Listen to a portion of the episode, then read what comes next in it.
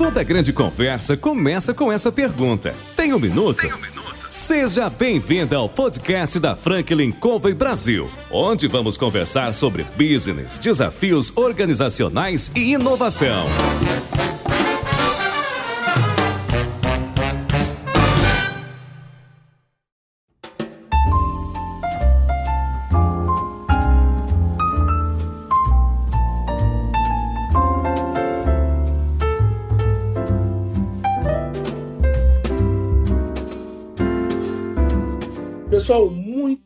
Bem-vindos ao mais um podcast da Franklin Covey Tem um Minuto. Eu sou o Alexandre Barbosa e hoje eu tenho uma honra de conversar sobre um assunto extremamente interessante com um alemão extremamente incrível, Stefan Henn, da IntelliPost. Stefan, uma perguntinha, você tem um minuto? Eu tenho, bom dia, Alexandre, como vai? Tudo ótimo. Mas eu já comecei a falar de você aqui, né? Já te falei que você é um alemão. Então, me conta um pouquinho aí, um pouco mais da sua história, como é que você veio parar no Brasil antes mesmo da IntelliPost. Claro, não. É... Eu, eu cheguei no Brasil em 2012, que faz agora quase 10 anos, né? Bastante tempo. Um, e eu estava trabalhando para um, um fundo de investimento alemão na Alemanha, né? E eu queria uma aventura, queria, para falar sincero, eu achei a Alemanha um pouco chata, né? Tava tá tudo meio organizadinho, tá funcionando, enfim. Eu queria uma coisa nova. E aí o meu chefe na época falou, me convidou, na verdade, para é, abrir o escritório, uma filial desse fundo de investimento no Brasil. E aí eu, né, eu não, não hesitei eu fui, fui direto, apesar de né, não falar português, não falar espanhol, nunca ter ido para o Brasil, é, mas assim me, me, encantou muito essa essa oportunidade. O né, país, né, o Brasil como país é, é extremamente interessante, estava muito curioso e eu eu fui, eu fui e comecei, cheguei com cartão de crédito e passaporte um, e né, começamos, começamos essa filial, fundo de investimento aqui, basicamente do, do zero, né? E aprendendo português, aprendendo, conhecendo a cultura, conhecendo esse país maravilhoso, né? Geograficamente também, então... Um, foi, foi assim, e acho que assim, quando cheguei na minha cabeça, né, eu, eu pensei que eu ia ficar assim no primeiro pensamento eu ia ficar seis meses, né? E depois de seis meses eu pensei, ah, vou ficar dois anos, né? e até logo no início, né? Eu, conheci uma francesa que, que a gente, né? A gente falou e, e eu perguntei para ela, mas quanto tempo você está no Brasil, né? E ela falou, olha, eu estou aqui faz cinco anos. E na minha cabeça eu pensei, nossa, cinco anos? Jamais, jamais. Vou voltar para né, os meus pais, né? Enfim. E tô aqui, né? Faz quase 10. Então. é incrível, incrível, incrível. Agora, você veio para cá para abrir uma filial de um fundo de investimento. Sim, correto. Né? Eu sei também que você tinha trabalhado antes em tecnologia, inclusive colegas meus aí de IBM lá na Alemanha, na Bélgica, né? E Sim. também parece que você passou pela, pela Google. Aí Sim. você vem para cá, abre um escritório, uma filial de um fundo de investimento, e de repente você está trabalhando na empresa líder de gestão logística. Me conta um pouco isso aí. Como é que foi isso?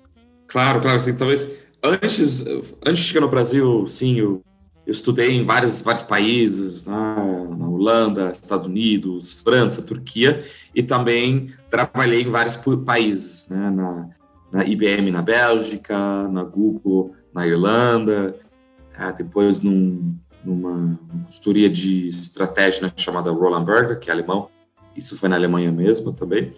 E, então eu, eu né, já tive algumas experiências antes desse fundo de investimento. E eu mesmo já já tinha criado duas pequenas empresas, vai não na época eu não tinha muito esse termo startup assim, né? É, eu, eu fazia, programava sites de, de, né, de internet para o pai e os colegas do meu pai. Um, e na, na, faculdade eu tinha uma empresa com um amigo meu onde fazia apps para o, para o iPad. Né? E essas duas empresas não deram muito certo, né? por várias razões, né? mas me colocaram nessa trilha de querer fazer algo uh, de tecnologia. Né? E, e, e, aí, quando cheguei no Brasil, é, com o fundo de investimento, a gente fez vários investimentos né, no ramo de e-commerce e o modelo do fundo era um pouco diferente de outros fundos, né? É onde geralmente, né, quando você faz um investimento, você, você como né, profissional do fundo, você, você olha 100 empresas, você escolhe a uma, aí você investe dinheiro nessa, nessa, nessa empresa e aí você vai procurar a próxima, né? Que quer dizer, você vai olhar de novo 100 empresas para depois investir em mais uma, né? Essa é um pouco a jornada de um, de um gerente né, de, de, de fundos.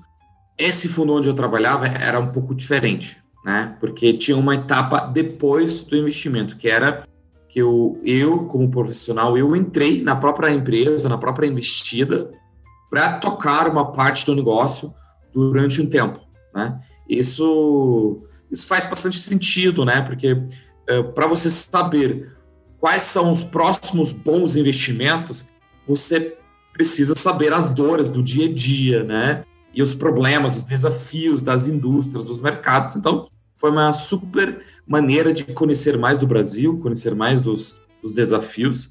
E, e, e, assim eu entrei nessa primeira investida que eh, chama-se natui.com.br, ainda existe hoje. Na verdade, é o, é o braço digital do Mundo Verde, né? Da, da Mundo Verde, né? dessa, dessa loja de alimentos saudáveis, né? E hum, essa empresa era o e-commerce, né? Uh, basicamente de, de, produtos saudáveis. Eu entrei para tentar ajudar na, na logística. Né?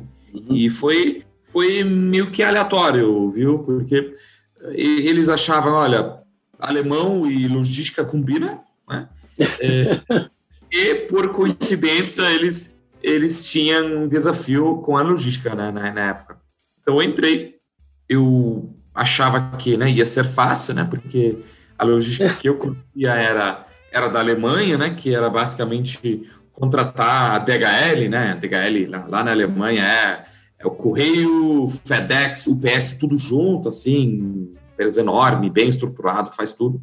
E eu achei, olha, vou contratar essa empresa e acabou, né, vou poder impressionar todo mundo e voltar para o fundo receber uma promoção, assim, já tinha os cenários e futuros modelados aí na minha cabeça. E aí, é, quando, eu, quando eu entrei, eu, eu percebi que, na verdade, não era bem assim, né? Era um pouco diferente. Era um pouco diferente a logística, né? E, de início, de certa forma, eu né, me assustei, né? Mas, mas já no segundo momento, eu achei isso um ótimo desafio, né? Eu assim, eu pensei, não, não é possível que é assim, né? Não é possível que a logística do e-commerce né, no Brasil funcione assim, né? Lá em 2012. E assim, eu ajudei ali um pouco, né? Realmente estava no, no, no, chão da fábrica, né? Como se fala, desenhando os processos do, do armazém, contratando transportadora, gerenciando as entregas, gerenciando as devoluções, enfim. Né? Então fiz, fiz tudo de azeite. E depois de um tempo, né, voltei para o fundo de investimento e, e reportei né, para lá para o fundo que, olha, acho que a logística é um mercado interessante né, para gente, a gente investir. Só que aí o fundo fez o segundo investimento, que foi um outro e-commerce chamado Evino, né, que hoje, hoje uhum. bem né, um dos, dos maiores, ou maior né, e-commerce de vinhos é, online. E, de novo, né, é, eu entrei na parte da logística lá da Evino, né? Agora já, né, começando, não do zero, mas começando já um pouco mais claro. é, no nível, né, nível mais avançado. E eu vi que, como o vinho é um produto, é, é um líquido, né? Tinha ainda mais complexidade em gerenciar a logística, né? E é um produto pesado também, né? Se você uhum. compra, né? 12 garrafas de vinho já são, né, 12, é, 15 quilos, né? Já é diferente do que uma barra de cereal pequenininha, né? Então, a logística era é, era muito, muito mais desafiador. E, de novo, eu pensei: olha, não é possível que. Não é algo que me ajuda né, com, com isso. Né? Porque tinha, tinha um grande problema, né? Que é, devido ao produto, né? Devido um, o, perfil do, do consumidor, um, eu não, não eu, eu, precisava contratar umas cinco transportadoras, né, para entregar os produtos no Brasil inteiro, né? Eu não podia trabalhar só com os correios, né? Ou só com uma transportadora. Eu precisava, né, para ter um preço bom, né, e um prazo de entrega bom também. Eu precisava contratar cinco, né? E cada uma dessas cinco transportadoras, né, trabalha de um jeito, né? Uma precifica ali por, por uh, região, outra precifica por cidade, outra precifica por quilômetro percorrido, a quarta precifica por valor da, en, da encomenda, né? Então existe uma super complexidade e uma até uma certa intransparência, né, de como funcionam de verdade essas coisas na, na logística, né? E eu pensei, olha, assim, eu acho que eu vou construir uma coisa, coisinha aqui na, na Ivino que, que faz o processo mais fluido, né? E mais automatizado. E aí comece, comecei em Excel, né? Criar uma, uma planilha bem sofisticada, com macros, né? Programando ali um pouco, né? Rescatando um pouco do meu conhecimento de lá atrás, né? É, programei e consegui realmente automatizar e melhorar é, esse, esse processo da escolha da melhor transportadora, né, pedido por pedido, né, então, é, com essa planilha eu tinha certeza que aquele pedido para, para o interior do POI, por exemplo, realmente ia com a, a melhor transportadora, né, e não a primeira que eu estava pensando, não, com a melhor, quer dizer, o mais barato e mais, mais rápido. Né. Então, e aí, depois eu, eu, eu mostrei essa, essa planilha para alguns amigos, né, um, do mercado, né, que também tinha e-commerces, e eles, eles ficaram, assim, mega animados, eles espiaram, eles piraram, né, falaram, nossa, como você conseguiu isso? Eu quero também, me manda uma cópia, é, eu quero, tal. E eu falei, olha, hum, bom, interessante, né? É, vamos, vamos, falar mais, vamos falar mais, né?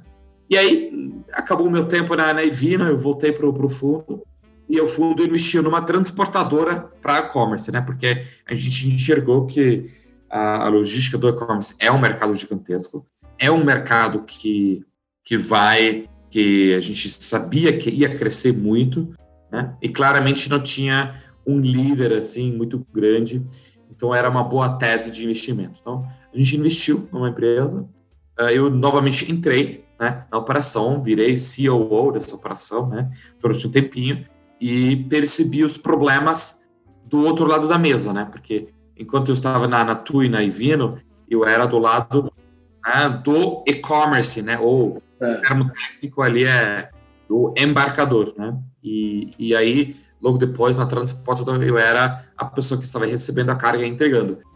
E aí eu, eu percebi que tinha os mesmos problemas, assim, né? Muita informação, pouca tecnologia, muito informal, né? Muitas vezes nem tinha contrato assinado, né? Era a boca a boca, enfim. Né? E, e, aí eu achei para mim, uau, que, que mercado maravilhoso, né?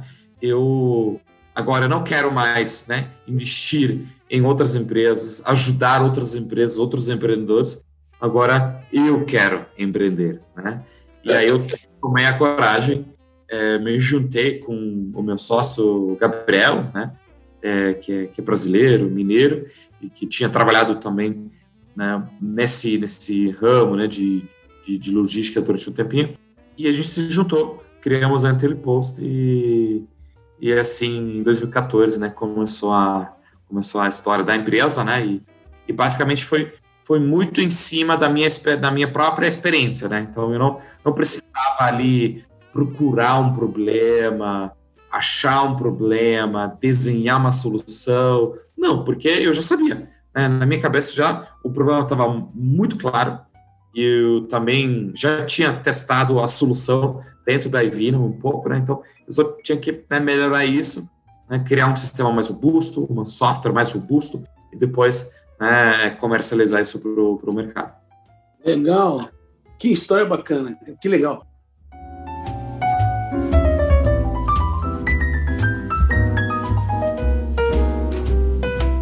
Interessante, né? Porque você está dizendo que isso foi em 2014, quando vocês decidiram abrir a IntelliPost. Foi. E de lá para cá, vocês têm mais de. Vocês já têm mais de 4 mil lojas online, é isso mesmo? Sim, exatamente, exatamente. Temos. Uh, nem sei o número exato, mas sim. Acima disso. É legal. Nesse, patamar. Uhum. É, e, e Stefan, eu, eu imagino que, principalmente pós-pandemia, isso deu uma. O termo que a gente usa no Brasil, estilingada, né? Isso potencializou uhum. realmente muito, né? E uma coisa que eu queria que você falasse um pouquinho para a gente é uma das coisas que eu percebi é que vocês, além dessa toda essa tecnologia que vocês desenvolveram, que você desenvolveu aí, provavelmente baseado naquela planilha primeira lá né, que você utilizou na Envino, né? Essa tecnologia ela trouxe uma capacidade de decisão e de escolha visando muito redução de custo, que a gente sabe que é uma grande é uma grande carga aí na, na, nas empresas brasileiras no e-commerce para que a, a, redução de custos da logística da, da, das entregas. Me fala um pouquinho como é que como é que é a inteligência disso. Sim, claro. É, na verdade, é, a gente percebeu dois problemas concretos, né, quando a gente é, começou a empresa, né? E, e, esses dois problemas, na verdade, eu vivi dentro da Natui, dentro da da, da Ivino, né?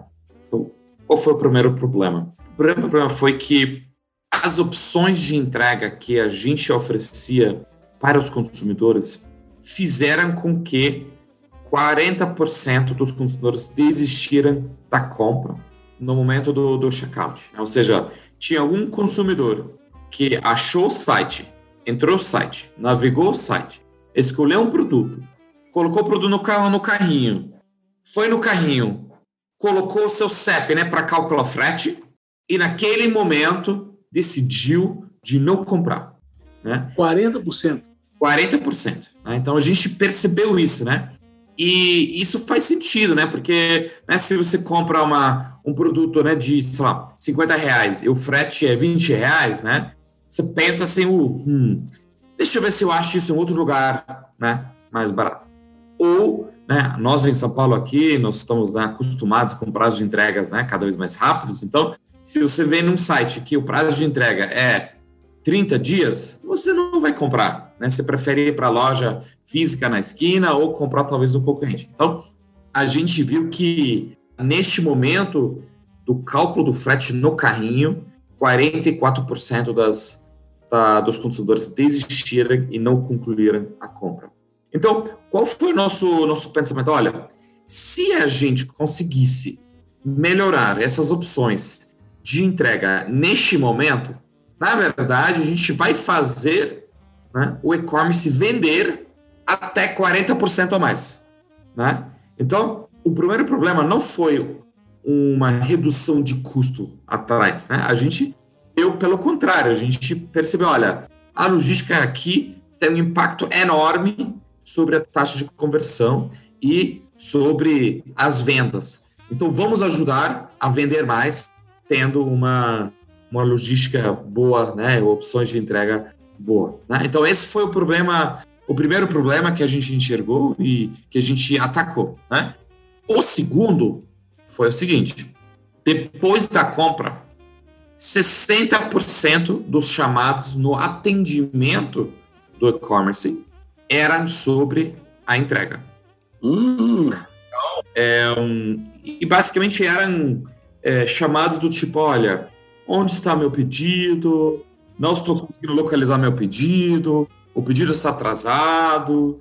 Uh, aqui diz, né, o, o, o, pedido foi roubado, mas na verdade recebia uma caixa na minha casa, né? Então tinha uma série de problemas e, e o, o, consumidor é ansioso, a gente, a gente sabe disso, né? comprando online. Então, é, a gente pensou, olha, isso não é uma boa experiência para o consumidor, né? Se ele precisa em, entrar em contato com o e-commerce para resolver e para tirar essas perguntas básicas, assim, né? Então, a gente é, percebeu que tem um, um, problema de visibilidade. Né?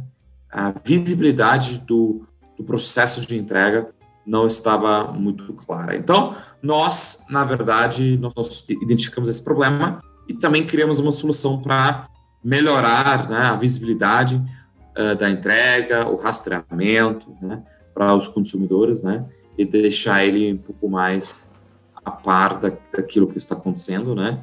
E, obviamente sempre tem problemas na logística, não dá para evitar, né, mas pelo menos dá para trazer visibilidade no processo e e falar e falar sobre isso. Então, esses foram os, os, os dois principais problemas né, que a gente viu. Um, né, é, a taxa de conversão, o abandono de carrinho, e de um outro lado, a falta de visibilidade do processo de, de entrega. Né? E a Telepost, né, desde o primeiro dia, foi concebida né, para atacar esses dois problemas e resolver uh, esses, esses dois problemas. É, quer dizer, tem uma, pela minha leitura, se eu entendendo correto, uma das coisas. A Interpost ela, ela não quer resolver todos os problemas. Eu estou provocando porque eu quero trazer para um assunto que eu acho que é interessante para os claro. nossos ouvintes. É, você teve a disciplina, junto com o Daniel, lá de criar uma empresa com foco em resolver dois aspectos desse mundo enorme de logística. Estou certo nisso, Stefano? É, sim, é, é, acho que sim, o, o, o, Gabriel, acho que nós, nós identificamos esses dois problemas no início, né? E como startup, você tem que escolher muito bem qual problema você resolve em qual momento, né? Então, começamos por esses dois problemas, né? Mas, obviamente, a redução de custo é também um problema que a gente entrou para tentar ajudar.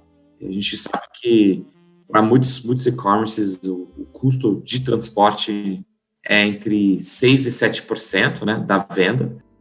Então, é basicamente o segundo maior item de custo, né, depois do, do custo do próprio produto. Né?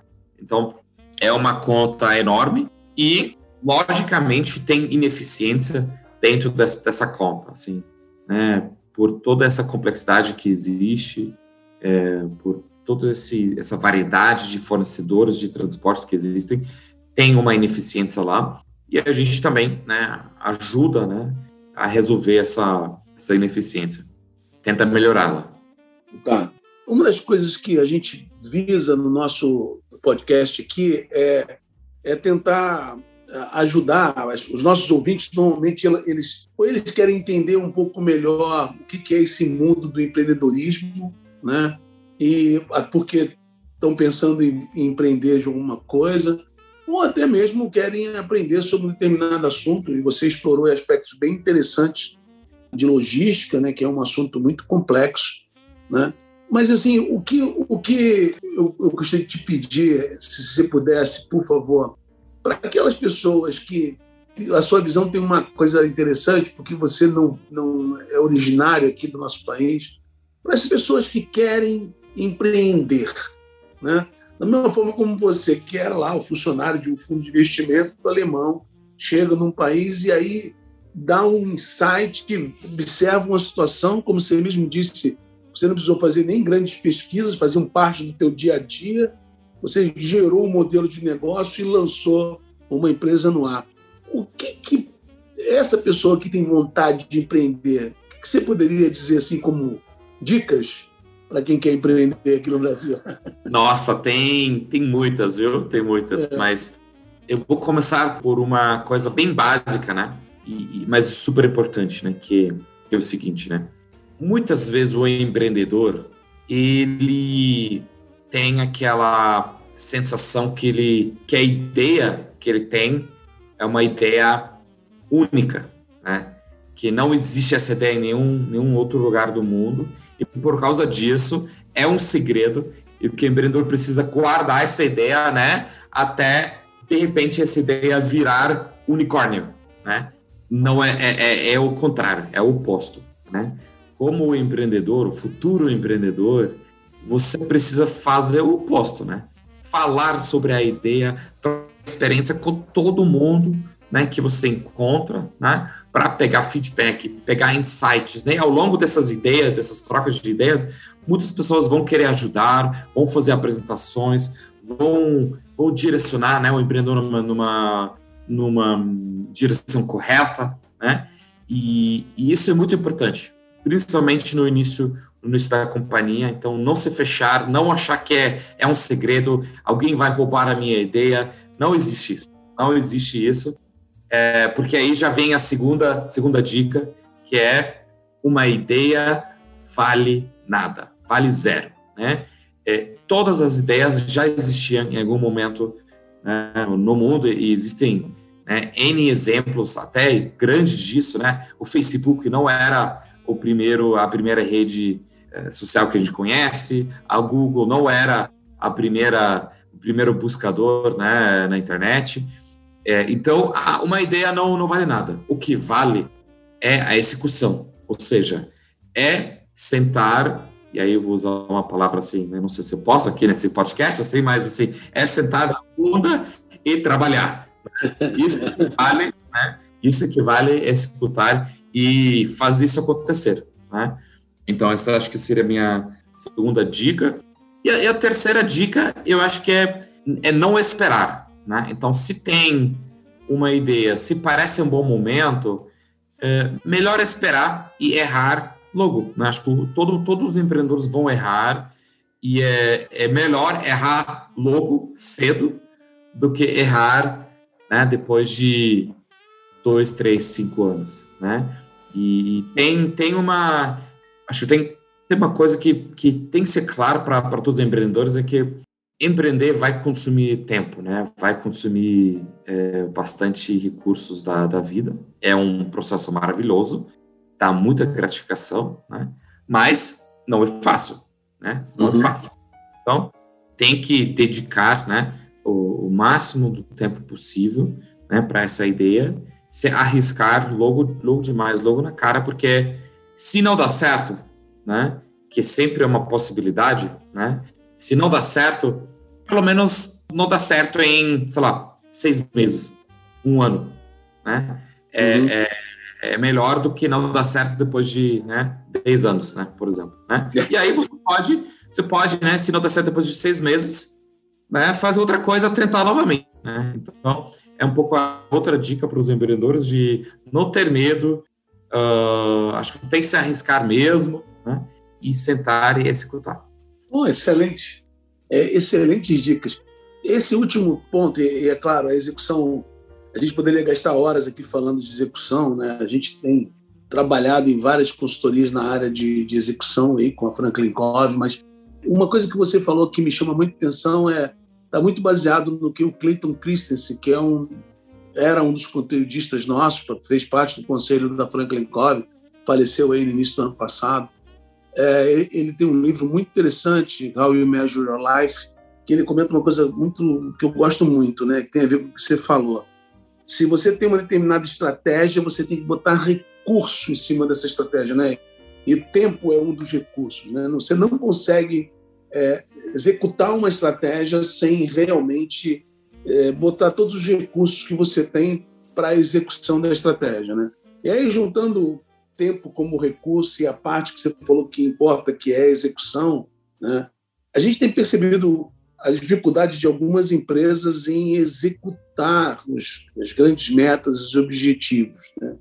Como é que você enxerga isso e que como é que você, olhando para a empresa que vocês criaram aí, que já está já numa estrutura já parruda, como se diz, né? Como é que vocês vê ou faz com que a execução seja um diferencial para vocês? Acho que começa pelos fundadores, né?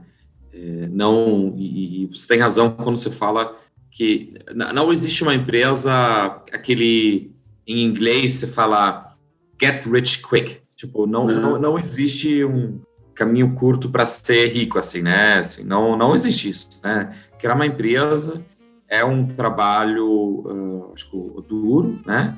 É, do dia a dia, onde né, você faz pequenos incrementos, pequenos sucessos todo dia, né? E uns 15 vezes por dia, né? E às vezes você vai 15 passos para frente e aí depois você vai cinco passos para trás no mesmo dia, né? E aí no, no próximo dia você vai, você vai para trás mais cinco passos, mas aí no dia seguinte você avança 20, 20 passos, né? Então, acho que é um trabalho bem, bem diário, assim, né? Bem, bem no, no, no detalhe, bem no micro, né? Que, que talvez em, em, outros empregos ou em empresas grandes, assim, né? Você tem o seu apoio, né? De, de outras, dos outros departamentos, dos outros profissionais, né? E empreendendo, um, principalmente no início, né? É você, com seu cofundador e vocês dois, né, é, trabalhando até tarde é, a maioria dos dias, né? E isso coloca o ritmo da execução, né? Então, se você tem, obviamente, né, numa empresa, dois empreendedores que começam a trabalhar às 10, terminam às 4, não é que o resto da empresa vai se matar para entregar resultado.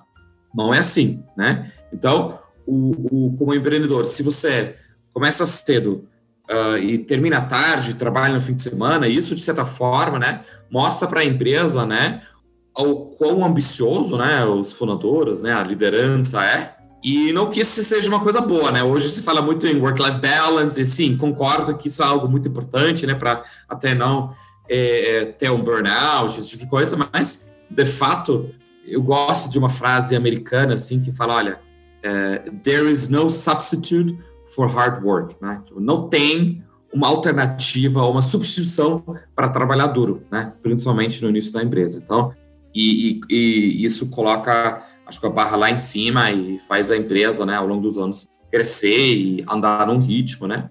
E, e aí você tem que, obviamente, contratar as pessoas certas também, né? No início de, de uma companhia, eh, as pessoas que estão alinhadas culturalmente, que acreditam na, na ideia, no propósito, nos, nos, fundadores. Isso e depois, né? Essa essa essa cultura, né? Passa para para baixo e passa para todo mundo é, dentro de, dentro da companhia. Né? Então execução é algo muito importante e tem, ah, enfim, Alexandre, tem N livros, né, que falam sobre é. execução, ritmo, estilo de gestão, né? Mas o que eu diria, assim, né, o, o ritmo da, da organização e o estilo de liderança tem que ser conforme os valores, né, as personalidades dos, dos fundadores, né? Então, vou dar um exemplo. Eu não sou um cara, assim, general, né, militar, que faz tudo, assim, brutalmente para chegar ali no, no, no, objetivo, né? Isso aí, para algumas empresas, em uma empresa funciona super bem, né, esse estilo de liderança. Na Intellipost não funcionaria porque eu não sou essa pessoa, né? E mesmo se eu quisesse implantar essa cultura, eu não poderia, porque eu não sou essa pessoa, né? Então, acho que cada um tem que tem que se achar um pouco, né, nesse espectro de liderança, nesse espectro de empreendedor, né? E definir por si só, né, qual tipo de líder, qual tipo de empresa que eu quero ter, né? E, e baseado nisso, né, construir construir tijolinho a tijolinho o, o império. Perfeito. E você comentou uma coisa que eu, eu, eu gosto de definir cultura né, como o somatório do comportamento das pessoas, mas, é claro, tem outros componentes, mas principalmente o somatório do comportamento da liderança. Né? Isso imprime a cultura na organização, sem dúvida nenhuma. Né?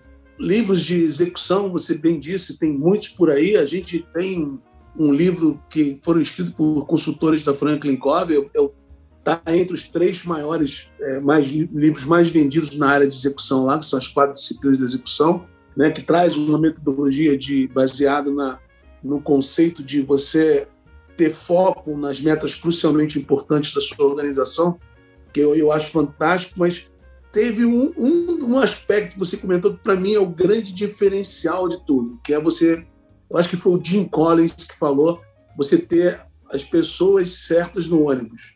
Foi o Jim Collins que falou, né? A escolha das pessoas certas para estarem no ônibus com você, não é?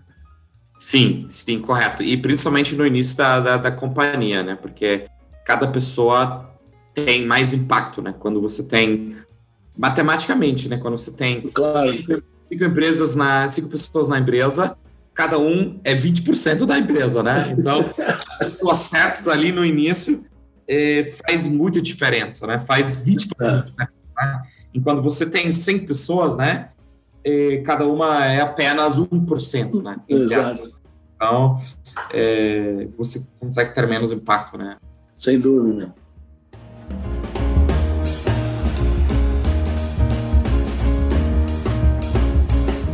Olha, Stefan, foi sendo um prazer. Infelizmente, nosso tempo está acabando, mas eu queria só é, é, terminar aqui resumindo umas coisas que você falou que são importantes, né?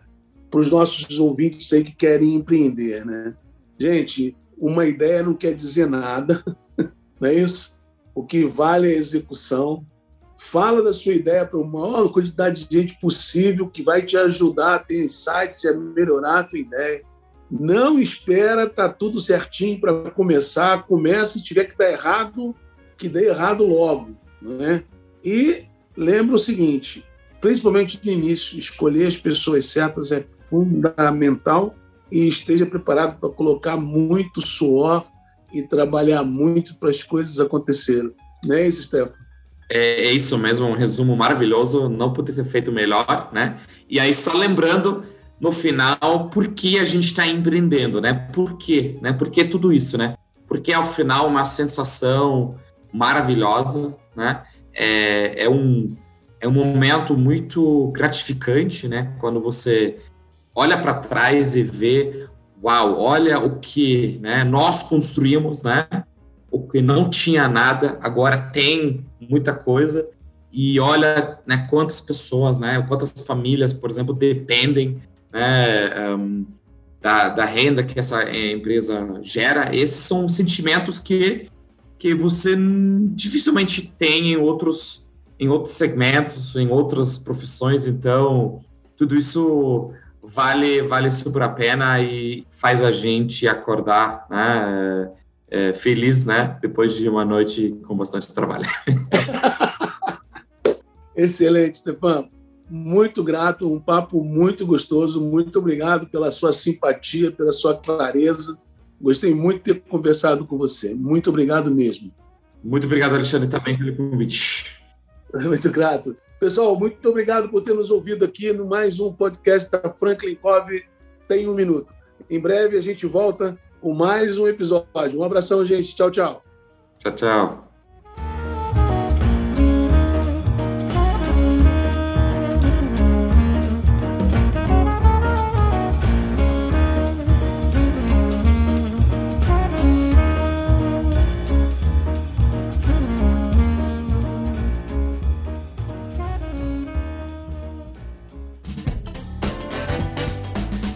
Você acabou de ouvir mais um episódio do Tem um Minuto. Oferecido pela Franklin Covey Brasil, uma empresa global que ajuda outras empresas a alcançarem resultados que requerem grandes mudanças no comportamento humano. Venha conhecer nossas soluções customizadas para os seus desafios organizacionais.